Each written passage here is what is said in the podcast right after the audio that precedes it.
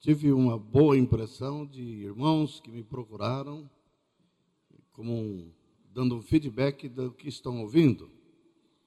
Digo que um irmão me procurou primeiro e disse: Tu pegaste pesado com os homens, mas ainda eu acho que pode apertar mais. Ainda foi light. Eu me incluo entre esses que precisam que dê nos dedos, né? Como diz o gaúcho. Outros irmãos ficaram felizes por dizer que a responsabilidade maior é do marido e que elas não são rebeldes, ficaram felizes. Mas eu tive que dizer para elas que fique tranquila que a palavra para as mulheres vai vir, já está encomendada. E disse também, aí nisso veio uma outra irmã, mas falou assim, irmão, muito boa palavra para os homens, mas e as mulheres? Você não vai falar nada? Tem muita mulher aí que está dando trabalho. Eu falei, fica tranquilo, irmãozinha, aqui o Senhor já providenciou.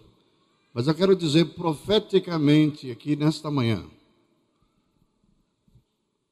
que todas as famílias que estão aqui representadas, que estão tendo problemas, seja em que área for, o Senhor é poderoso para fazer infinitamente mais do que tudo quanto pedimos ou pensamos, segundo o seu Espírito que habita na igreja. Se até aqui você tem sido fracassado, derrotado, se até aqui você tem se frustrado, seja no seu relacionamento conjugal, seja no trato com seus filhos, eu tenho para dizer para vocês que o Senhor quer trazer cura no final desse encontro, ainda vou pedir para que vocês venham aqui à frente, que queremos abençoar a vida de vocês. Tem irmãos aqui, o Senhor tem me dito que tem irmãos aqui que tem o coração travado com a sua esposa. Falta de perdão, falta de amor. E nada disso justifica, porque o amor de Deus é derramado em nossos corações pelo Espírito Santo. E não é um amor qualquer. Não um amor romântico a lá Rede Globo, nem de Hollywood. É o amor de Deus, que excede todo o entendimento. É um amor gracioso, que não ama porque o outro merece, que não se dá porque o outro fez algo tremendo, então eu quero retribuir. Mas é um amor gracioso, que dá ao que não merece. O perdão de Deus é para dar para quem não merece. O amor de Deus é para dar para quem não merece. Esse é o amor gracioso. Se você ama o que te ama, disse Jesus, os gentios fazem a mesma coisa. Você cumprimenta o que te cumprimenta. Mas o Senhor quer que nós, nossa justiça exceda a dos escribas e fariseus. A nossa justiça tem que ser reconhecida lá fora no mundo. E assim, como é possível isso? E nós diremos uma única coisa: é por causa de Jesus. Ele é que faz a diferença. Nada justifica os conflitos que nós vivemos. Nada justifica as nossas contendas, intrigas, confusões. Nada. Porque somos do Senhor. E ele diz que se deu a si mesmo para santificar a igreja. A santidade não depende só de nós, graças a Deus por isso. A santidade depende do Senhor operando em nós, pelo seu Espírito, pela Sua palavra, por Sua disciplina. Talvez muitos aqui precisam de disciplina e o Senhor vai disciplinar você. Especialmente Ele disciplina depois de você ter entendido. A Bíblia diz se vivermos deliberadamente em pecado, se você está fazendo bobagem, está pecando, se vivermos deliberadamente em pecado, cuidado. Por que cuidado? Certa expectação horrível de juízo e fogo vingador prestes a consumir os adversários. Se pelo depoimento de duas ou três testemunhas morre quem tiver rejeitado a lei de Moisés, de quanto mais severo castigo julgai vós, merecedor aquele que calcou aos pés o Filho de Deus e ultrajou o Espírito da graça. Usamos um texto de modo errado. Pregamos para os ímpios e diz: horrível coisa é cair na mão do Deus vivo. Esse versículo está fora do contexto. O contexto, o versículo anterior diz: O Senhor julgará o seu povo. Quem é povo do Senhor? Quem é povo do Senhor, levanta a mão. Eu sou povo. O Senhor julgará o seu povo. Então, vede, Paulo diz, prudentemente como andais, não como nécios, mas como sábios, remindo o tempo, porque os dias são maus. O Senhor quer trazer cura, o Senhor quer trazer um refrigério, o Senhor quer trazer um bálsamo. Basta você ser sensível à Sua palavra, ser sensível ao Seu Espírito Santo e você vai sair daqui e sua família com um novo propósito. Vai sair daqui com cura e com os recursos infinitos de Deus colocados à sua disposição para você caminhar altaneiramente, cabeça erguida, não envergonhado, mas cheio da graça de Deus e ser um vencedor. Amém? Essa é a palavra do Senhor a esperança para você, a cura, a transformação.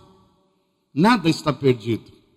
Eu sei de irmãos aqui, muito amados, que os filhos estão fora da igreja. A esperança. Fica firme, interceda por eles, e o Senhor os trará de volta. Senhor é especialista em buscar a ovelha perdida. É a especialidade dele. Ele deixa as 99 e vai atrás da ovelha perdida. Ele continua amando o filho pródigo. Está longe. Todo dia ele vai até a beira do caminho para esperá-lo. O amor dele não muda, é imutável. Há esperança para todos nós. Ele sabe que somos imperfeitos. Ele sabe que somos fracos e por isso falhamos tanto. Por isso erramos tanto. Por isso colhemos frutos amargos. Mas Ele chama-nos ao arrependimento. Arrependei-vos e sabei que eu sou o Senhor. E Ele faz a diferença na vida de todos aqueles que reconhecem sua própria falha. Pare de acusar sua mulher, pare de acusar seu marido, pare de acusar seus filhos. Olhe para si mesmo e fale: Eu tenho falhado. Eu quero mudar que o Senhor vai dar graça para você mudar. Amém? Essa é a palavra do Senhor. E se nós não mudarmos, o mundo vai perder uma das maiores riquezas que Deus tem para oferecer ao mundo, que é a vida dos seus santos, vivendo no mundo. Nós somos úteis para Deus, continuando vivendo aqui. Mas como exemplo, como modelo, se nós não somos modelo, não servimos para nada. Deus tenha misericórdia de nossas vidas. Amém. Quarto item, então vou repetir. Primeiro, santidade são forças integradoras do casamento. Santidade, não andar segundo o mundo, vivendo para fazer a vontade de Deus, na família, obviamente. E o casamento é uma instituição divina. Se o casamento fosse uma instituição humana, nós podíamos gerenciar o casamento como achamos melhor. Deus criou o mundo, céus, a terra, fez a criação do primeiro dia, fez a criação do segundo dia, terceiro, quarto, quinto, e deixou de propósito o homem para fazer só no sexto. Criou o homem no sexto dia. E ao criar o homem no sexto dia, ele deliberadamente deixou esse homem sozinho. Não diz a Bíblia quanto tempo, mas presumo que foi muito tempo. E deu os animais, deu uma tarefa para Adão. Dar nome para todos os animais, todas as aves do céu, todos os peixes. Imagina quanto tempo ele gastou para dar nome ao elefante, à girafa, os, as aves. E ele, aquilo era interminável. E ele observou uma coisa interessante: que no meio de todos aqueles animais, eles tinham algo que lhe chamou atenção. tinha macho e fêmea. E ele lá sozinho. E aí Deus fez uma declaração surpreendente. Até ali Deus disse que tudo era bom. As obras de Deus são impecáveis. Mas quando se trata do homem, ele falou assim: não é bom que o homem fique só. Não é bom.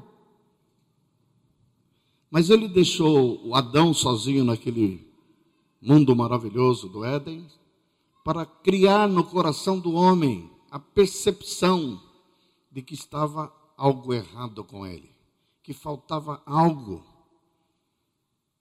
Eu creio que naquelas conversas que ele tinha com Deus, na viração do dia, ele conversava com Deus todos os dias e seguramente Deus chegou para Adão e disse: Adão, e aí, como é que estão as coisas? Já terminou sua tarefa aí de dar nome aos animais, às aves, aos peixes? E disse: está quase acabando. Tá bom, continue. No dia seguinte, Deus voltava. E aí, Adão, você gostou do tomate aí que nasceu aí perto de você? Nascia espontaneamente lindo, gostoso. Gostou do alface, da beterraba, da cenoura, das flores? Você acha que está tudo bem, Adão? Eu acho que Deus perguntava, para ver se ele chegava no ponto. Um dia, certamente, Adão disse: Eu estou um pouco solitário, Senhor. A nossa comunhão um com o outro é muito boa, muito agradável mas está faltando algo. Eu sinto um vazio no meu coração. Eu sou o único ser aqui que fala. Os animais não falam, mugem, os passarinhos cantam. Mas alguém para eu conversar, trocar umas ideias, bater um papo só com o Senhor. Mas o Senhor é Deus. O senhor se vai lá para a tua glória lá e eu fico aqui sozinho. O que você acha que está te faltando, Adão? Não sei, eu não sabia, não tinha nem ideia. Não sei, mas tu sabes. Eu preciso de alguém semelhante a mim. Ele nunca imaginou uma mulher. Não tinha ideia, ela não existia, nunca viu uma. Se eu tivesse visto, eu ia falar: preciso de uma mulher, preciso me casar. Eu nunca tinha visto. Deus disse: Adão, você chegou na onde eu queria que você chegasse. Você entendeu.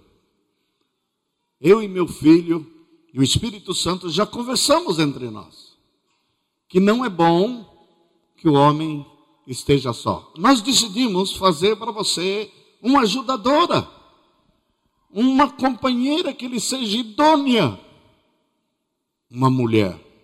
Ele entendeu quando falou uma mulher, ainda que nunca tinha visto uma, ele sabia que seria fêmea, como os animais tinham fêmea. Ele sabia.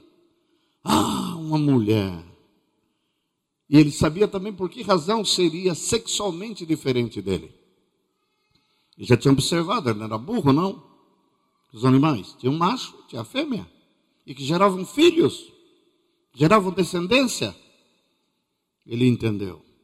Eu vou fazer essa auxiliadora, essa mulher para você, e quero que você se una a ela. Eu vou unir vocês dois. Vocês se tornarão uma só carne. E eu vou dar uma missão para vocês. Para você e para sua mulher. Eu quero que vocês se amem intensamente e gerem muitos filhos e povoem a terra. Quando eu vejo Deus agindo dessa maneira, me surpreende, Deus me surpreende sempre, deve surpreender você também. Se ele queria encher a terra, por que, que não fez 50 casais em vez de um só? Por que, que não fez 100 Adão, 100 Evas? Mil! Ia ser mais rápida a coisa. Ele fez um só. Eu acredito que uma hipótese Adão não tinha como trair Eva. Você quer saber que o casamento é, é para sempre? Quantas Evas tinha? Uma só. Adão nunca foi tentado a trair a Eva, por uma razão. Não tinha outra mulher. Hoje os homens, sou homem, eu sei disso, sofrem mais. Tem milhões de Evas, para não dizer bilhões. Tem 6 bilhões e meio de habitantes na Terra. Metade, ou mais da metade, tem mais mulher do que homens. Mulheres. E você tem que casar, dentre elas, escolher uma Eva e casar com ela e viver com ela para sempre. Adão só tinha Eva. Devia ser uma mulher exuberante, muito linda. Eu sei que ela era linda pela, pelas suas descendências que tem. E as brasileiras são felizes, são muito lindas. Aqui no sul tem muitas mulheres lindas. Todas descendentes dessa mulher, Eva.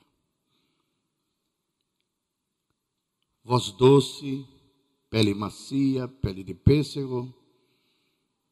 Adão ficou deslumbrado e chegou para Deus, como diz o argentino, e disse: Sabe o que ele falou para o Senhor quando Deus apresentou a Eva para ele? Senhor, te passaste. Que mulher, encanto. Miss Universo. Os anjos ficavam debruçados, olhando o jardim, olhando Adão, vendo a felicidade. Ele não ria, os últimos meses ele não ria, semblante sério andando para lá para cá, procurando o que fazer. Mas quando apareceu a Eva, hum, ele saltava e vibrava, os anjos, hum, Senhor, os anjos disseram para o Senhor lá no céu, te passaste, hein? O Adão está muito feliz, também com aquela mulher linda que tu deste para ele. Diz que ao criar o Adão,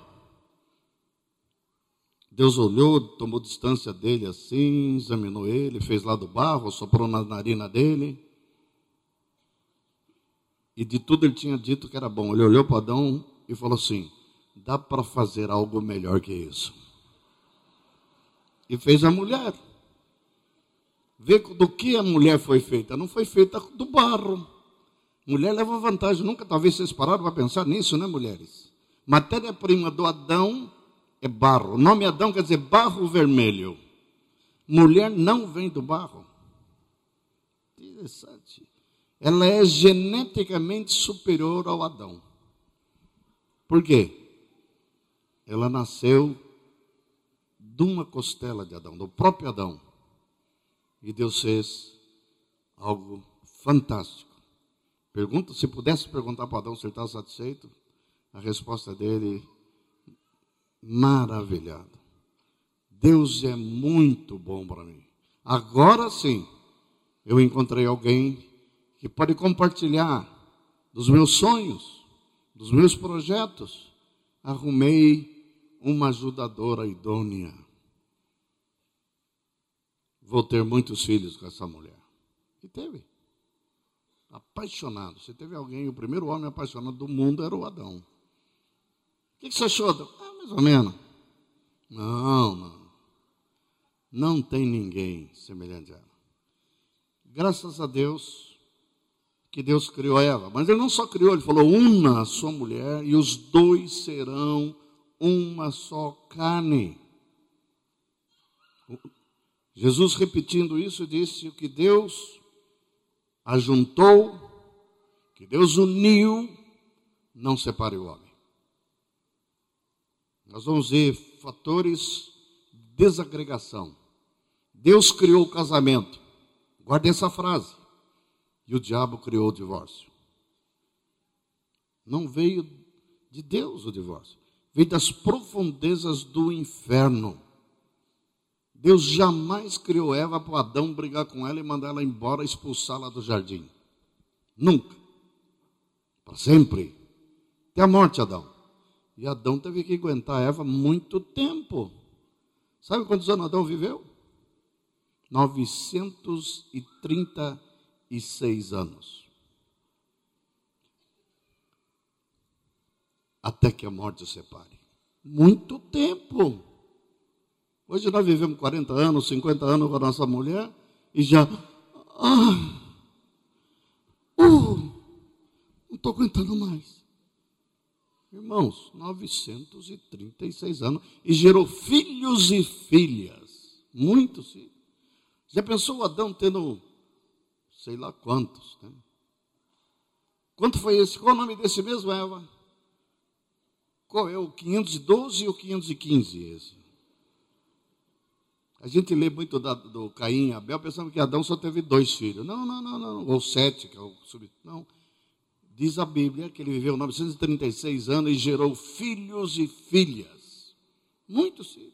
A pessoa tem um filho com 675 anos. Sem Viagra potência. E tem mais. Você pode imaginar a Eva com 600 e ele tinha 675, a Eva devia ter uns 670. Foi feito uns cinco anos depois. Novinha em folha, conservada. A gente acha estranho a, Sara ter filho com 90 anos. Eva teve filhos com 600 anos. Para ver, Graças a Deus. Deus uniu. Casamento é uma instituição divina. Agora vou entrar numa parte fundamental. O dia que eu entendi isso, eu entendi o que era casamento. Vocês vão ficar maravilhados com a palavra de Deus. Tenho certeza que muitos aqui vão se surpreender com o que nós vamos ler. Quinto elemento que sustenta o casamento. Casamento é uma aliança. A Bíblia fala de alianças e a gente não entende muito essa história de aliança. Jesus, no dia da Páscoa, nós estamos na semana da Páscoa, tomou o pão, partiu no meio, depois tomou o vinho e disse: Esse é o sangue da nova aliança. Nós sabemos que tem a velha aliança, do Velho Testamento, e a nova aliança. Mas nós não entendemos bem a profundidade, o significado da palavra aliança. Então, o casamento não só foram unidos um ao outro, porque Deus casou os dois, mas que eles fizeram uma aliança entre si. E quando casamos, essa aliança é estabelecida. Vamos ler algum texto. O primeiro deles está em Malaquias, capítulo 2, versículo 10 a 16. Não temos nós todos o mesmo Pai? Não, não nos criou o mesmo Deus? Por que seremos desleais uns para os, com os outros, profanando a aliança dos nossos pais? Essa primeira aliança aqui está falando aliança com, com Deus. Judá tem sido desleal e abominação se tem cometido em Israel e em Jerusalém, porque Judá profanou o santuário do Senhor, o qual ele ama, e se casou com a adoradora de Deus estranho. Então aqui está falando da aliança com Deus e ela foi profanada porque começaram a servir outros deuses, apesar de haver uma aliança.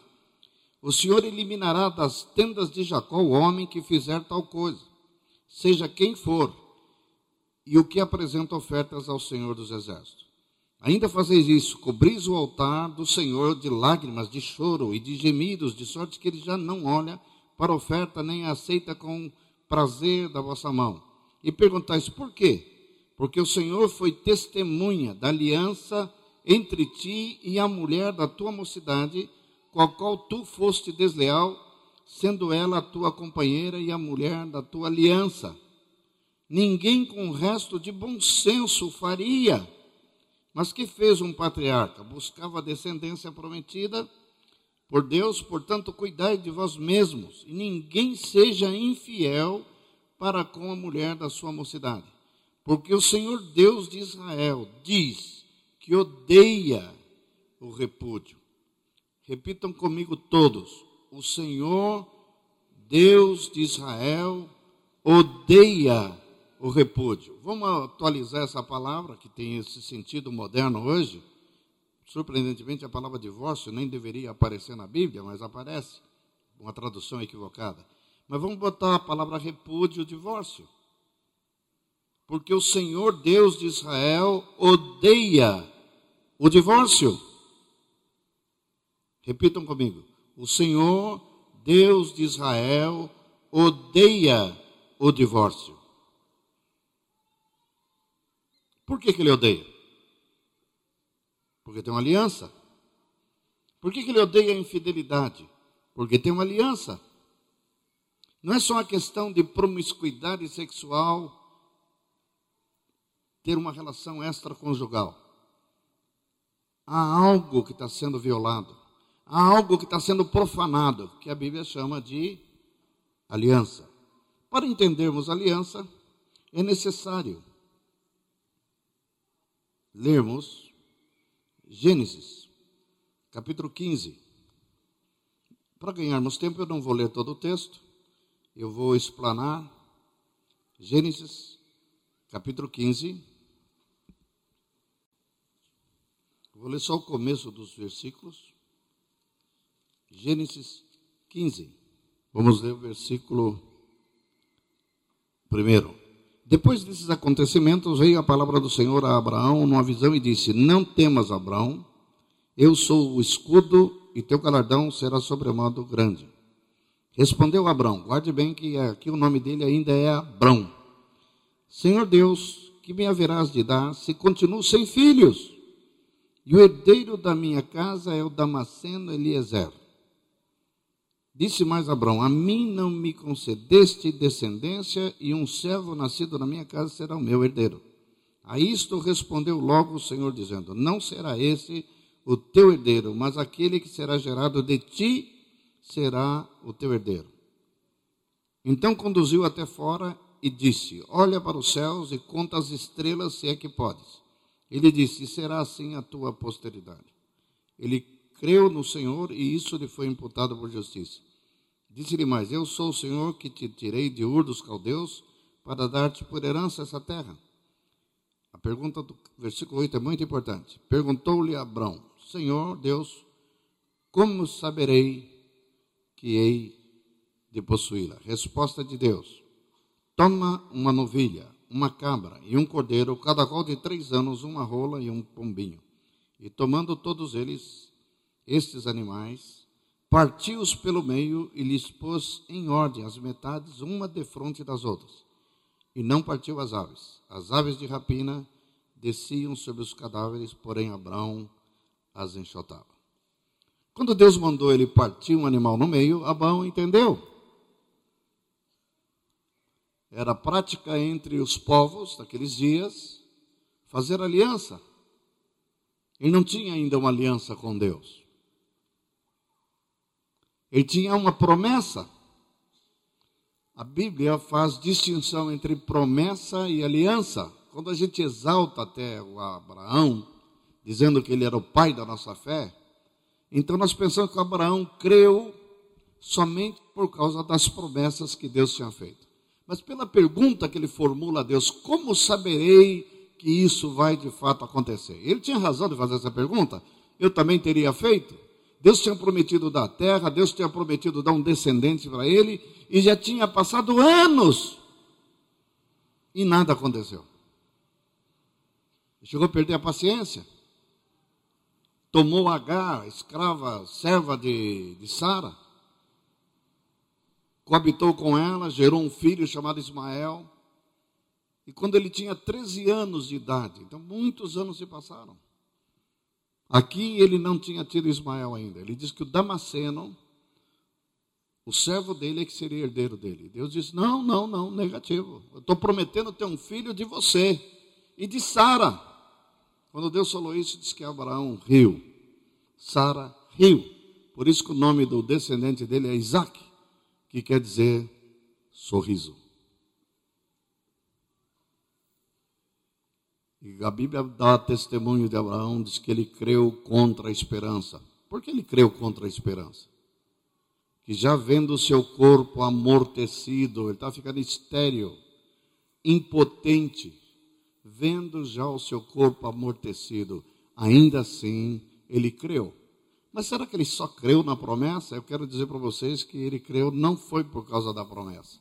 A promessa deu, ajudou um pouco. Mas sabe por que ele creu em Deus?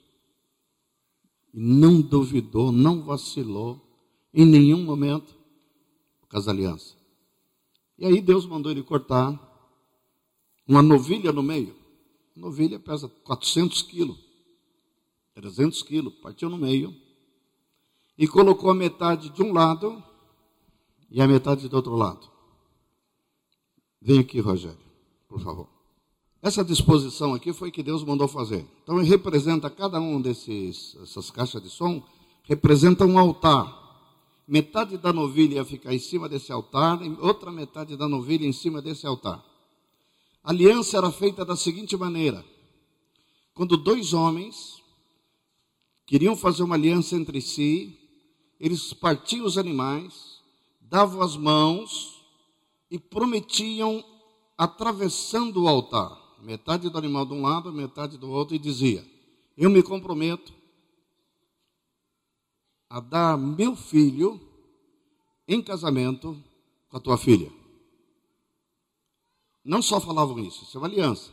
E dizia mais: que o Senhor Deus do céu e da terra me parta ao meio, ou nos parta ao meio, caso eu não cumpra essa aliança com você.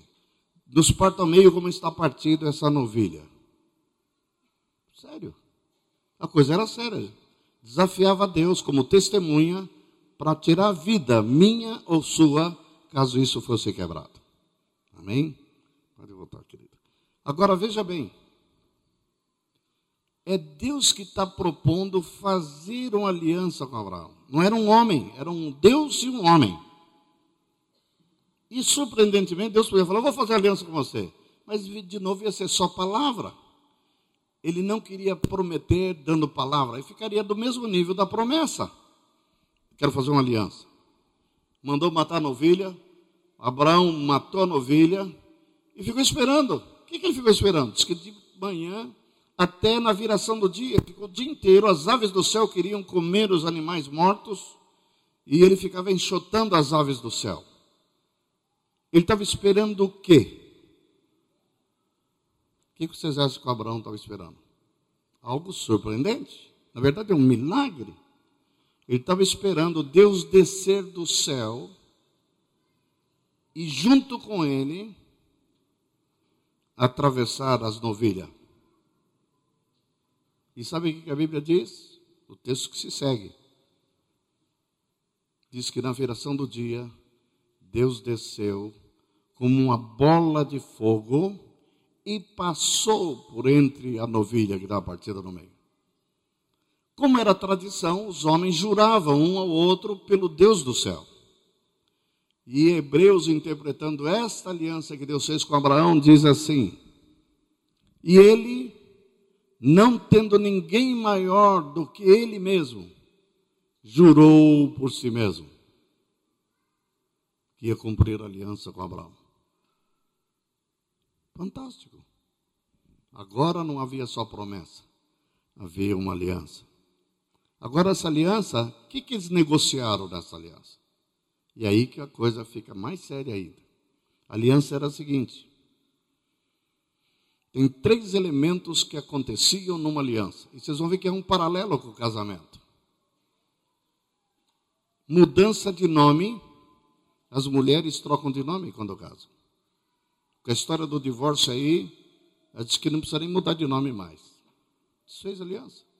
Mudança de nome.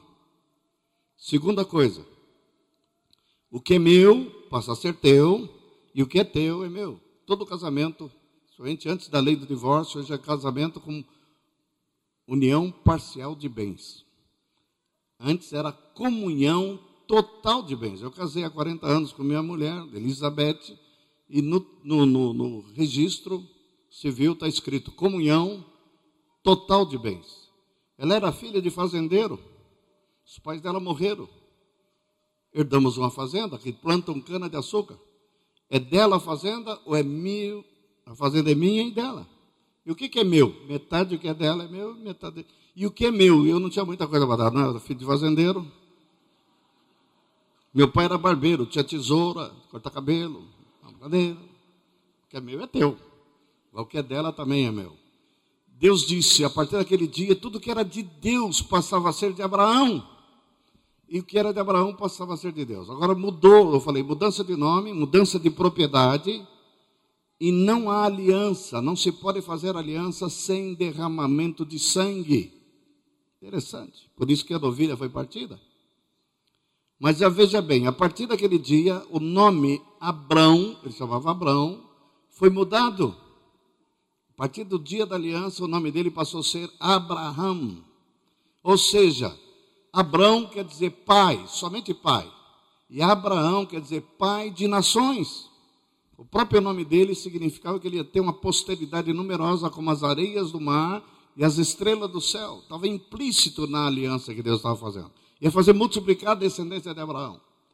Mudou de nome. Abraão mudou de nome. Como mudou de nome? Deus pegou o nome dele. Abraão pegou o H que estava no nome de Deus, o nome da divindade, o nome mais sagrado do Velho Testamento. Deus tem diversos nomes, mas esse é o principal dele. É impronunciável, porque na língua hebraica não tem vogais. O nome de Deus é Y, H, W. Y, H e um W. Esse é o nome da divindade. E aqui tem um fonema, né? A gente pronuncia Iavé. Ele pegou o H que tinha aqui do nome dele. O seu aliançado chamava-se Abrão, né? O que, que ele fez? Pegou o H aí, colocou aqui no nome dele. Ele passou a ser chamado Abraão. E Deus mudou de nome? Olha que coisa linda. A partir daquele dia, ele não chamava só Yahvé. Sabe como passou o seu nome de Deus? Ele passou a ter sobrenome. Que sobrenome era o sobrenome dele? Sabe qual é? Ele é chamado Javé, o Deus de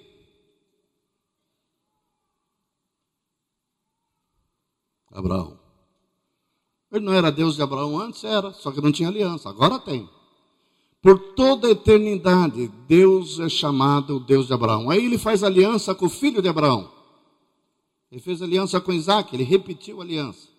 Depois ele faz aliança com o descendente de Isaac, Jacó, que virou Israel. Então ele passa a ser chamado Deus de Abraão, o Deus de Isaac e o Deus de Jacó. Isso é aliança. Por toda a eternidade.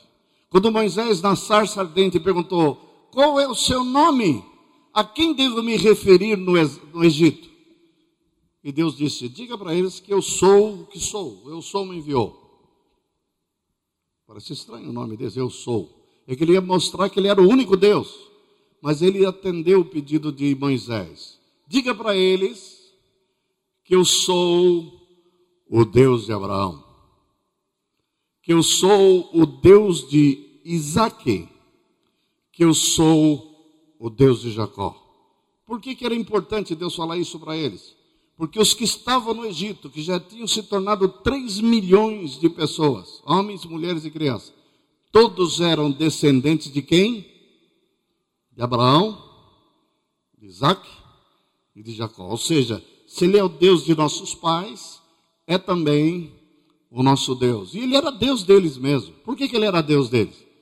Porque havia uma aliança. A quem clamaram enquanto eram escravos no Egito? Ao Deus de Abraão. Pediram o quê? Libertação. Nos tira daqui. Cumpre a tua promessa, cumpre a tua aliança que tu fez. Este é o nosso pai Abraão, de dar uma terra que mana leite e mel. Viveram nessa esperança 400 anos. Liberta-nos, salva-nos, tira-nos da opressão de Faraó. E Deus atendeu. E deu a terra. Por que ele deu? Porque ele é bonzinho? Não. Ele tinha feito uma aliança com Abraão e ele cumpre ao pé da letra as suas alianças. Se isso não bastasse, dia da Páscoa, Jesus pega o pão e faz o quê? Partiu no meio. Ele podia dar o pão para cada um comer sem partir no meio. Por que, que ele deu, antes de dar para comer cada um um pedaço do pão, ele pegou o pão e partiu no meio? tem alguma semelhança com o animal que o Abraão partiu? Sim ou não? Claro, partiu no meio. Ele disse: Esse é meu corpo, que será partido futuro na cruz. Metade de um lado, metade do outro. E quem que ia passar no meio desse corpo partido? Se vocês não sabem, o mesmo Deus de Abraão, fazendo conosco uma aliança eterna no sangue de Cristo. Esse é o sangue da nova aliança. Não se derrama sangue se você não partir o corpo. A, a, a novilha derramou sangue porque foi partido. Enquanto ela estava inteira, não derrama sangue. Mas este é o sangue da nova aliança. Primeiro parte o pão. Não tem sangue antes de partir o pão. Agora tem o sangue. Esse é o sangue da nova aliança. Que está sendo feito agora, não em sangue de animais, mas no meu sangue. Você é povo de aliança. O mesmo Deus. Mesmo Deus. Mesmo Deus de Abraão.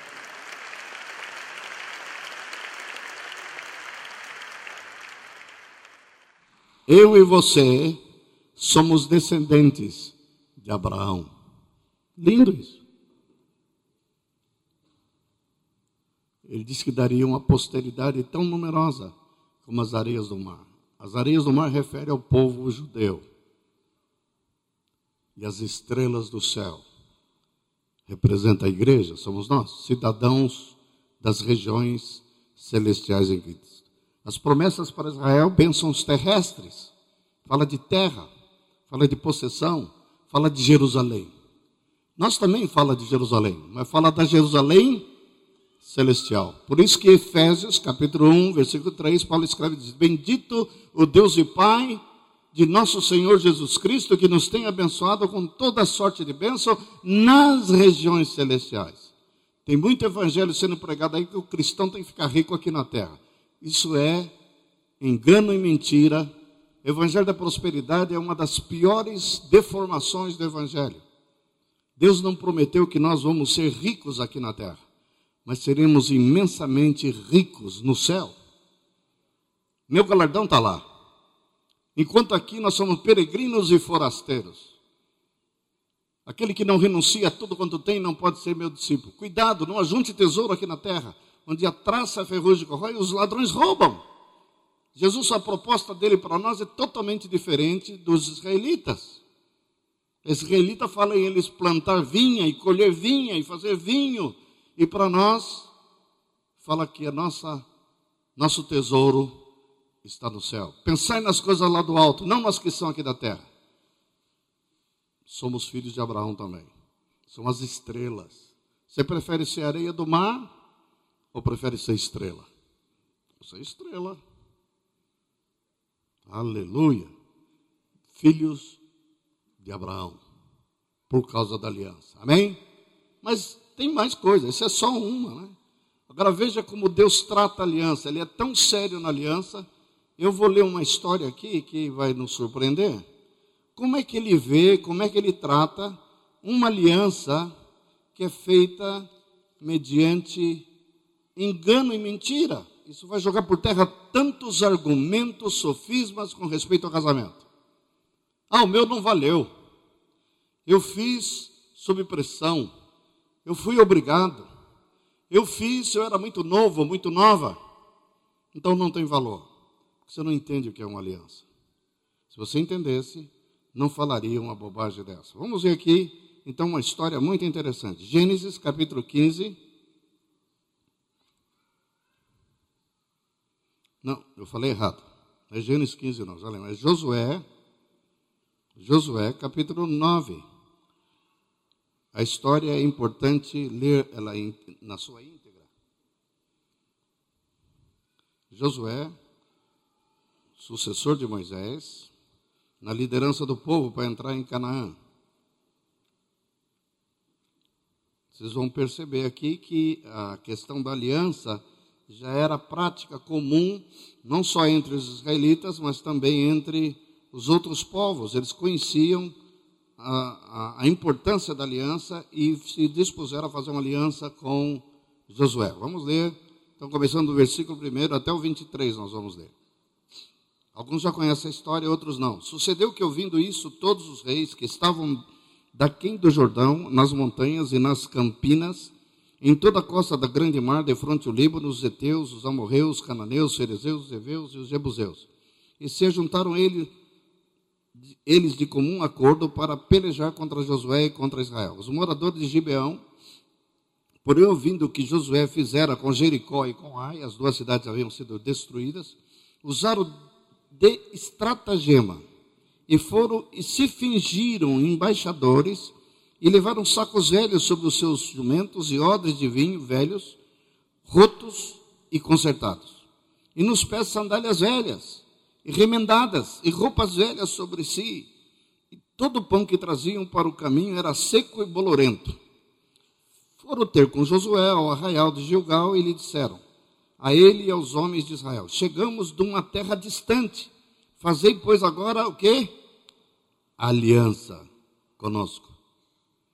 E os homens de Israel responderam aos heveus: Porventura habitais no meio de nós, como, pois, faremos aliança convosco? Deus tinha mandado destruir todo mundo. Então disseram a Josué: Somos teus servos. Então eles perguntaram: Josué, quem sois vós? De onde vindes? Olha a mentira. Responderam: Teus servos vieram de uma terra muito distante por causa do nome do Senhor teu Deus, porquanto ouvimos a sua fama e tudo quanto fez no Egito.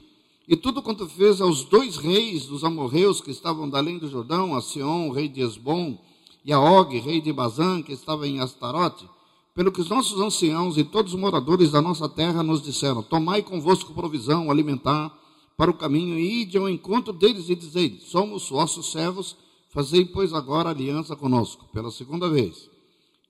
Esse nosso pão tomamos quente na nossa casa, no dia em que saímos para vir ter convosco, e ele aqui agora já seco e bolorento. E esses odres eram novos quando os enchemos de vinho, e ele aqui já rotos.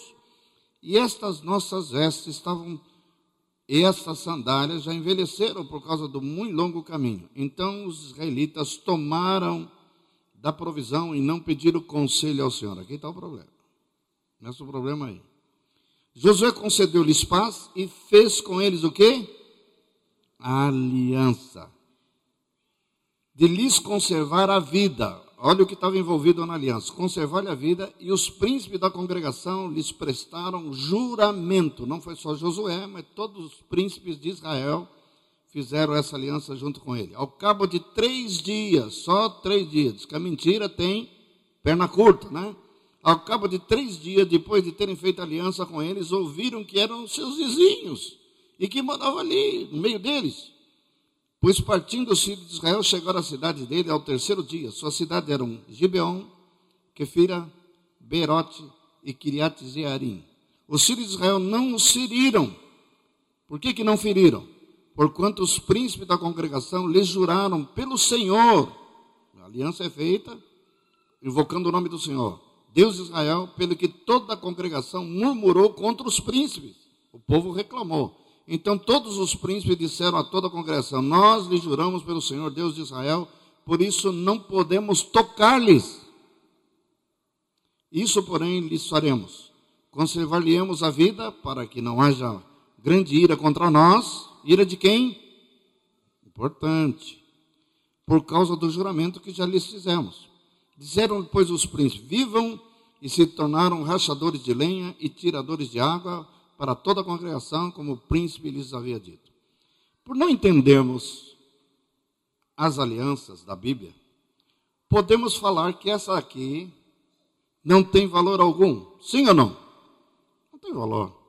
Aliança, podemos usar uma terminologia muito nossa, né? Fajuta.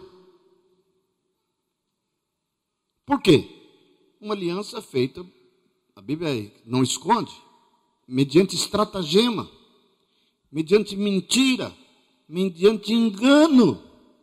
Será que tem valor? 90%, se não mais dessa congregação, vai dizer não tem valor. Não tem validade. Está quebrado. No entanto, não era assim que pensava Josué, e não era assim que pensavam os príncipes, por uma razão, ele sabia a seriedade da, da, da aliança. Ele diz: juramos pelo Senhor, de conservar-lhes a vida, não podemos, eles podem se tornar nossos escravos, podem cortar lenha e servir de água, mas matar eles, tocar neles, nós não podemos, por causa da aliança. Mas a pergunta que fica é: e o que Deus pensa dessa aliança? Será que Deus vai validar essa aliança? Essa é a pergunta. Também, de novo, 90% da congregação fala: claro que não. Não vai. Deus abomina engano e mentira? Não, Deus vai falar: não, bobagem. Eu mandei matar todos os povos e eles ainda enganaram você. Mata eles primeiro. Olha, Deus não é assim. A história continua. Surpreendentemente, abram em 2 Samuel 21, de 1 a 9. Samuel. A história dos gibeonitas continua. E vai ter um desfecho trágico. Segundo Samuel, capítulo 21,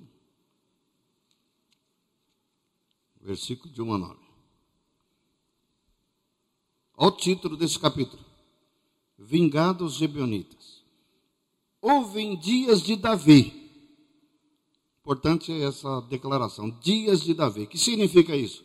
passaram, depois desse encontro, eles não tinham nem entrado em Canaã ainda, passaram-se muitos anos. Dias de Davi fala que ele foi o segundo rei de Israel, já teve um rei que antecedeu ele. Quem era o rei? Saul. Passou aqui no mínimo uns 30 anos. Houve em dias de Davi uma fome de três anos consecutivos. Davi consultou o Senhor e o Senhor lhes disse: Olha o que o Senhor falou para Davi. A culpa de sangue sobre Saul e sobre a sua casa, porque ele matou os gibeonitas. Ui, ui, ui. Ou seja, Saul, desrespeitando a aliança que os gibeonitas tinham feito com Josué, foi lá, seu exército, e matou os gibeonitas. Deus intervém. Deus intervém. Surpreendentemente e sai em defesa dos gibeonitas. O povo que tinha mentido. O povo que fez uma aliança mediante engano. Isso é estranho. Vê como a gente não conhece Deus? Os meus caminhos não são os vossos caminhos. Os meus pensamentos não são os vossos pensamentos. Há caminhos que um homem parece direito, mas o fim deles é caminho de morte. Para entender Deus, nós temos que sair do nosso caminho para o caminho dele, sair do nosso pensamento e para o pensamento dele. Se continuarmos pensando rasteiro, como costumamos pensar, o Saul fez uma coisa boa. Josué não fez, não matou ele, mas o Saul fez bem. Mata essa cambada de mentiroso. Olha aí, Deus mandou praga sobre Israel. A culpa de sangue sobre. Não para aí a história. Então chamou o rei os gibeonitas e lhes falou: os gibeonitas não eram os filhos de Israel, mas do resto dos amorreus, e os filhos de Israel lhes tinham jurado poupá-los. Já lemos lá, né, aliança. Porém, Saul procurou destruí-los no seu zelo pelos filhos de Israel e de Judá. Perguntou Davi aos gibeonistas: Que quereis que eu vos faça? E que resgate vos darei para que abençoeis a herança do Senhor? Então os gibeonistas lhes disseram: Não é por prata nem ouro que temos questão com Saul e com sua casa, nem tampouco pretendemos matar pessoa alguma em Israel. Disse Davi: Que é, pois, que quereis que vos faça? Respondeu o rei: Quanto ao homem que nos destruiu e procurou que fôssemos assolados, sem que pudesse subsistir em termo algum de Israel de seus filhos, se nos deis sete homens para que enforquemos ao Senhor em Gibeá de, Saul, de, Sul, de Saul.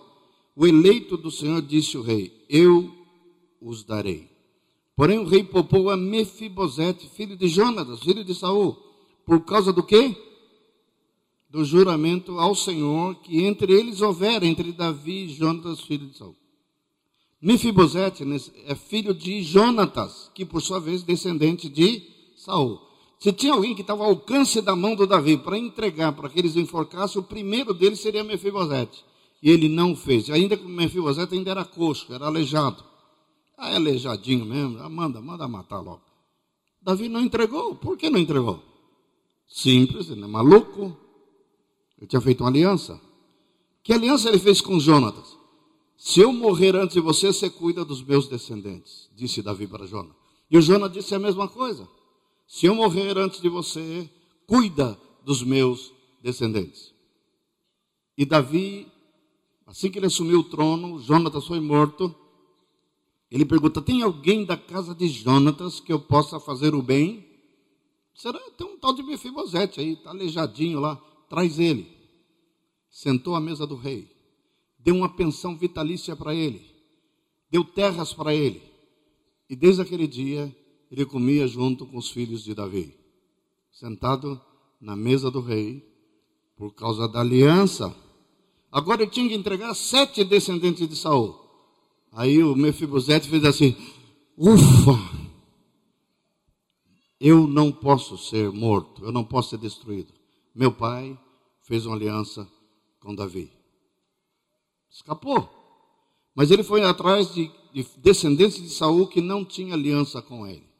Entregou os sete homens. A história continua. Vejam ver o que aconteceu. Porém, tomou o rei os dois filhos de Rispa, filha de Alá, que tinha tido de Saul, a saber, Armone e tinha um outro Mefibosete. Não confunda esse segundo com o primeiro como também aos cinco filhos de Merabe, filha de Saul, que tivera de Adriel, filho de Berzilai, Meolatita, e os entregou na mão dos gibeonitas, os quais os enforcaram no monte perante o Senhor, caíram os sete juntamente.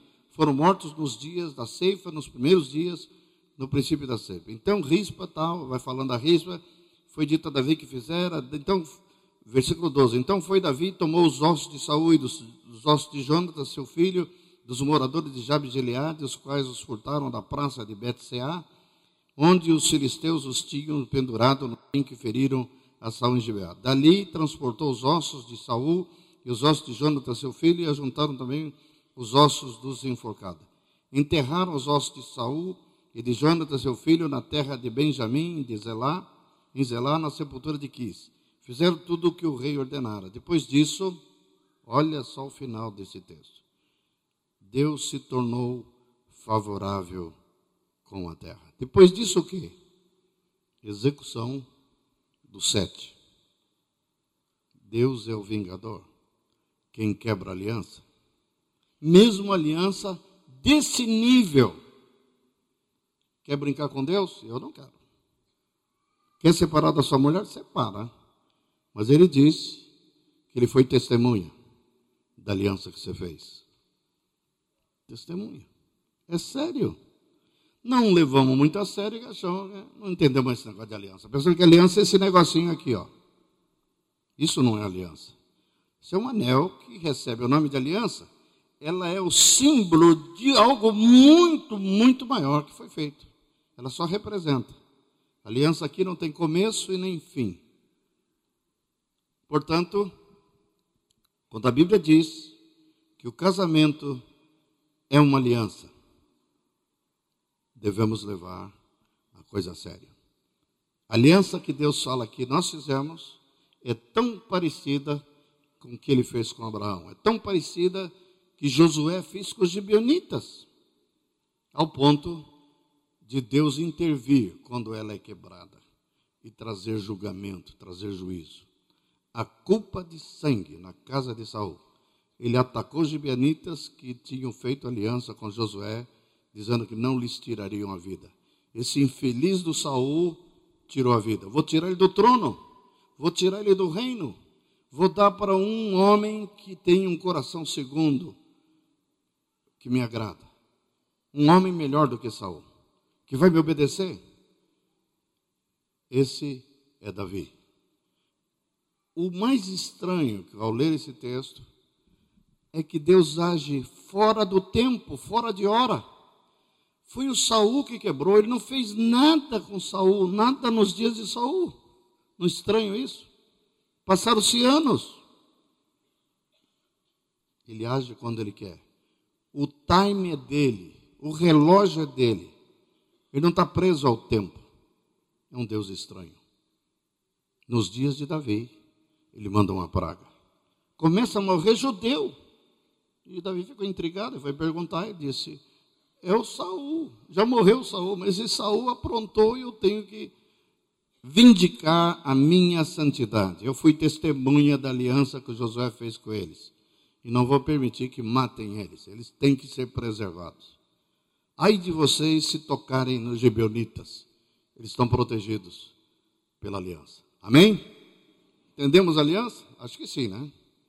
Muito sério. Eu estava pesquisando quando estava preparando esses estudos e descobri uma coisa interessante. Tem uma uma lenda, diz que é da China, em que eles ilustram por que razão a aliança é colocado no dedo, como é que chama esse dedo? Anular, né?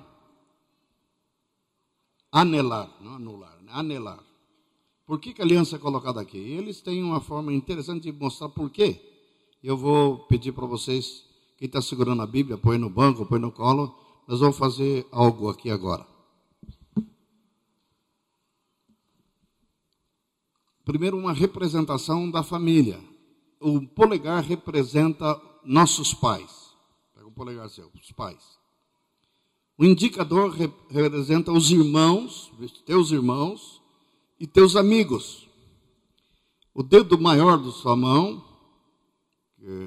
representa você.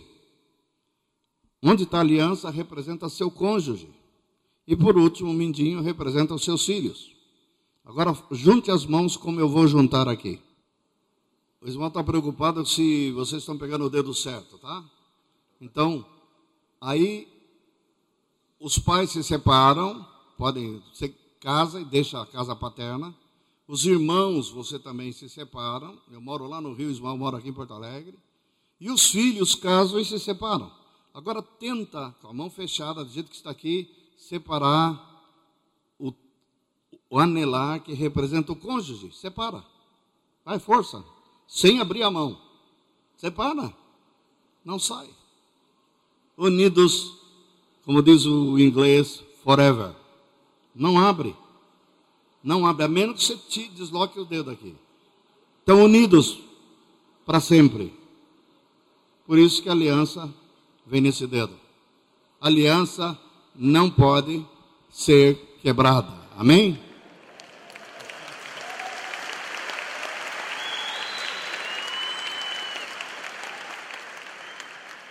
Sexto princípio.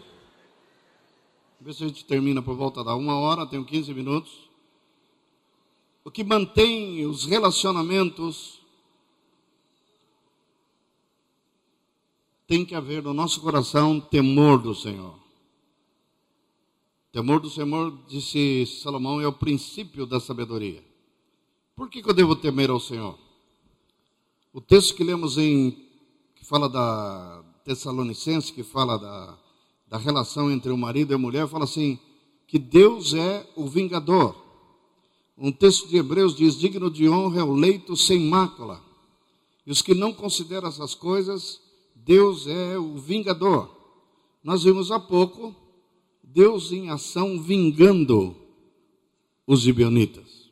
Quando fala que é vingança, quase sempre resulta em morte morte física. Os filhos de Eli, depois nós vamos entrar na família do Eli, mas diz que Eli chamou a atenção dos seus filhos e ele, eles não ouviram. E diz o motivo: Deus os queria matar. Um texto que eu tenho, me assusta quando leio, está em Jeremias capítulo 15. Deus falando para, para o povo para se arrepender, porque senão ele ia mandar para a Babilônia. Mas antes de mandar para o exílio, antes de mandar para a Babilônia, sabe o que Deus fez? Deus fala assim: cirandei-os com uma pá, desfilhei os seus filhos. Vocês já pararam para pensar que Deus é esse? Que para tratar com um homem, para tratar com o pai, ele pode matar um filho? nós temos um conceito, às vezes, errado de Deus. Pois ele matou o filho, os dois filhos de Eli, sumo sacerdote. Eles eram sacerdotes, Ofini e Finéias. Naquele dia mesmo, Deus os matou. Eles foram para a guerra, levando a arca da aliança. Estão protegidos com a arca. Com a arca e tudo, foram mortos.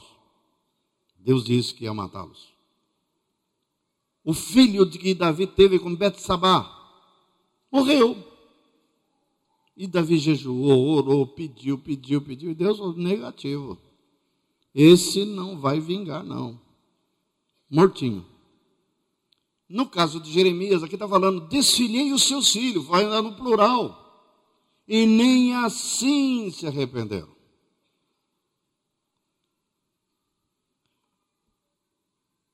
Para tocar no homem,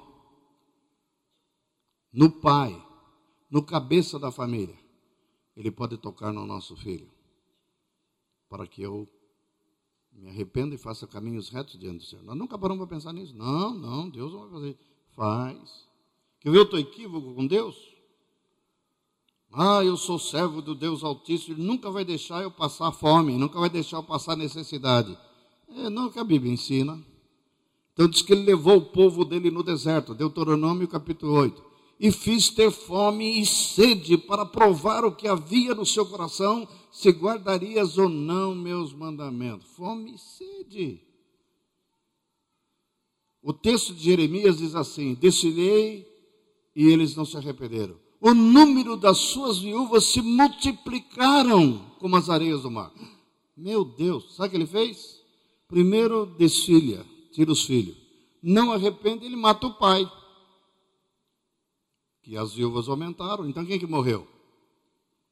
Os homens. Morreram. Repentinamente. Aí diz o texto, eu acho muito lacônico, muito triste. Ele diz assim: Cansei, Deus falando, de ter compaixão. Quando Deus para de ter compaixão, sai de baixo. 120 anos Noé pregando, chamando ao arrependimento. Pregando, pregando, pregando e nada, zombavam dele. Aí Deus manda Noé entrar com a sua família dentro da arca. Tem uma declaração interessante. Diz que Deus selou a porta por fora. Por que, que não deixou Noé trancar por dentro? Eu imagino o que aconteceu. O que, que aconteceria se deixasse. Que apareceu tanta gente batendo na porta, eu ia ficar com pena, era o vizinho dele, amigo do filho dele, e abria a porta. E a água entra dentro. Deus, pode entrar, não é? Entra todo mundo, e ele vai lá e selou a porta. Ninguém sai, ninguém entra. O tempo da misericórdia acabou. Pois é isso que fala de Jesus quando ele voltar, que ele vai vir para pisar no lagar do furor da sua ira vem tomando vingança, em chama de fogo, tomando vingança contra todos os que não conhecem a Deus e contra os que conhecem e não guardam a sua palavra. Chama de fogo, tomando vingança. Que Deus é esse? Jesus vai fazer isso.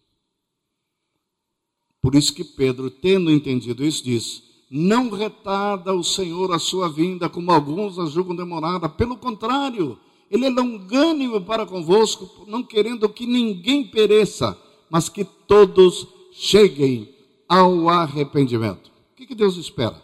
Arrependimento. E não havendo arrependimento, vai chegar um dia que a misericórdia acabou. Cansei de ter compaixão. Quantos anos Ele está te dando para você se arrepender? Quanto tempo ele está esperando, tendo compaixão de você? Só que pode chegar um dia, uma hora que você menos espera e o tempo acabou. Você pode até morrer sem estar esperando. Que o Senhor tenha misericórdia da minha vida e da sua vida, que não sejamos, ele diz lá no Salmo, não sejais como a mula, sem entendimento que tem que obedecer mediante cabresto, puxa para a direita, puxa para a esquerda. Pelo contrário, sob as minhas vistas te darei conselho. Deus não quer nos puxar por, pelo, pelo cabresto. Deus quer que eu seja dócil e ouça a voz dele e siga. Mas tem irmãos aqui resistindo ao Senhor. Tem irmãos aqui que são verdadeiras mulas. Não pode. Podemos ser mula, não. Quem era a verdadeira mula? A mula que falou com Balaão ou Balaão? A mula enxergava o anjo, tinha visão espiritual, chegou anjo, profetizou. A mula é ele, assim, feliz, está montando nela e batendo na coitadinha. Ela não queria avançar porque tinha um anjo com a espada na frente, né, impedindo o caminho. Ele diz: avança, querendo lá ganhar dinheiro, mercenário. É tão mercenário que foi perguntar para Deus se ele podia ir lá amaldiçoar Israel. O infeliz. Um saco de ouro, movido por ganância. Deus falou: não, não vá não. Aí o rei prometeu dar dois sacos em vez de um. Aí ele voltou de novo. O que, que você acha que Deus falou? Você quer ir? Quer mesmo, balão? Quero. Você quer ficar com esses dois saquinhos de ouro? É, quero. Cara de pau. Então vai. Então vai. Você vai ter uma surpresa. Tua mula que não vai deixar você ir. Você é estudo. Você não enxerga as coisas. Você é corrompido. Então vai. Amados, Deus é santo. Deus é sério. Ele não é bonachão, ele não é Papai Noel, não. Ele demora, demora. Tá vendo? Prova que ele demora está aqui, ó. Ele executou juízo sobre os gibeonitas muito tempo depois. Por que ele demora? Não sei. A Bíblia não explica. Só que ele demora. Agora, o dia que ele disse, é hoje. Por isso que quando prega seu evangelho, diz: hoje é o dia da aceitação, hoje é o dia do arrependimento. Hoje, não deixa para amanhã, não, amanhã pode ser tarde demais. Deus pode dizer: pesado foste na balança e foste achado em volta. Hoje à noite te pedirão contas. Era o cara. Teve duas passagens na Bíblia sobre isso. Uma com Beltesazar, fazendo uma festa os seus príncipes, e a mão apareceu e escreveu na parede: Mene, mene, tekel ao parsim. Pesado foste na balança e foste achado em falta. O teu reino hoje à noite vai passar para os medos e persas. Que coisa terrível. Ele não acreditou que aquilo era possível. Enquanto ele estava jantando lá com seus príncipes, bebendo nas taças de ouro do, do, do, te, do templo, os medos e persas estavam invadindo a cidade por uma entrada onde tinha um rio e saqueou a cidade, matou eles e o reino dele passou na reino do, da Babilônia. Beltesazar era filho de Nabucodonosor. Juízo, hoje à noite. Deus tenha misericórdia de nós e suspenda o juízo. Use de misericórdia. Se as tuas misericórdias, disse Davi, não renovasse a cada manhã, eu seria consumido. Ele sabia muito bem que ele andou pisando no tomate feio não morreu, porque Deus usou de misericórdia. Amém? Temor do Senhor. Então, temor do Senhor, porque Deus, a quem servimos, é um Deus de amor, mas não tente fazer ele de bobo. Não tente pensar que ele é Papai Noel. Ele é um Deus sério. Quero terminar por aqui. Continuamos à tarde e espero concluir essa parte e falar das forças desintegradoras do divórcio. Próximo encontro, nós vamos falar sobre a indissolubilidade do casamento e o que alguns equivocadamente chamam de exceção. Vamos ver se há exceção mesmo, tá bem? Hoje à tarde, o assunto é quente. Não venham com sono porque o coro vai cantar. Amém? Estamos, vamos orar pelos irmãos. Atenção, silêncio. Senhor, obrigado pela vida desses irmãos. Senhor, muito obrigado por essa palavra que ouvimos. Sabemos que o Senhor é um, é um Deus muito, muito zeloso muito sério, especialmente no que trata, quando se trata de aliança. E sabemos que o casamento é uma aliança. E tu és testemunha da aliança que fizemos. Portanto, ensina-nos a cada um de nós a tratar essa aliança com todo cuidado, com todo carinho, com todo zelo, porque não queremos ficar em falta contigo e com nosso cônjuge.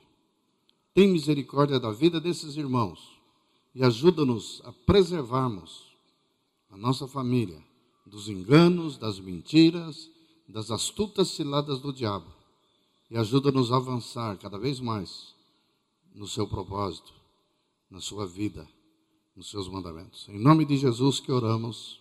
Amém.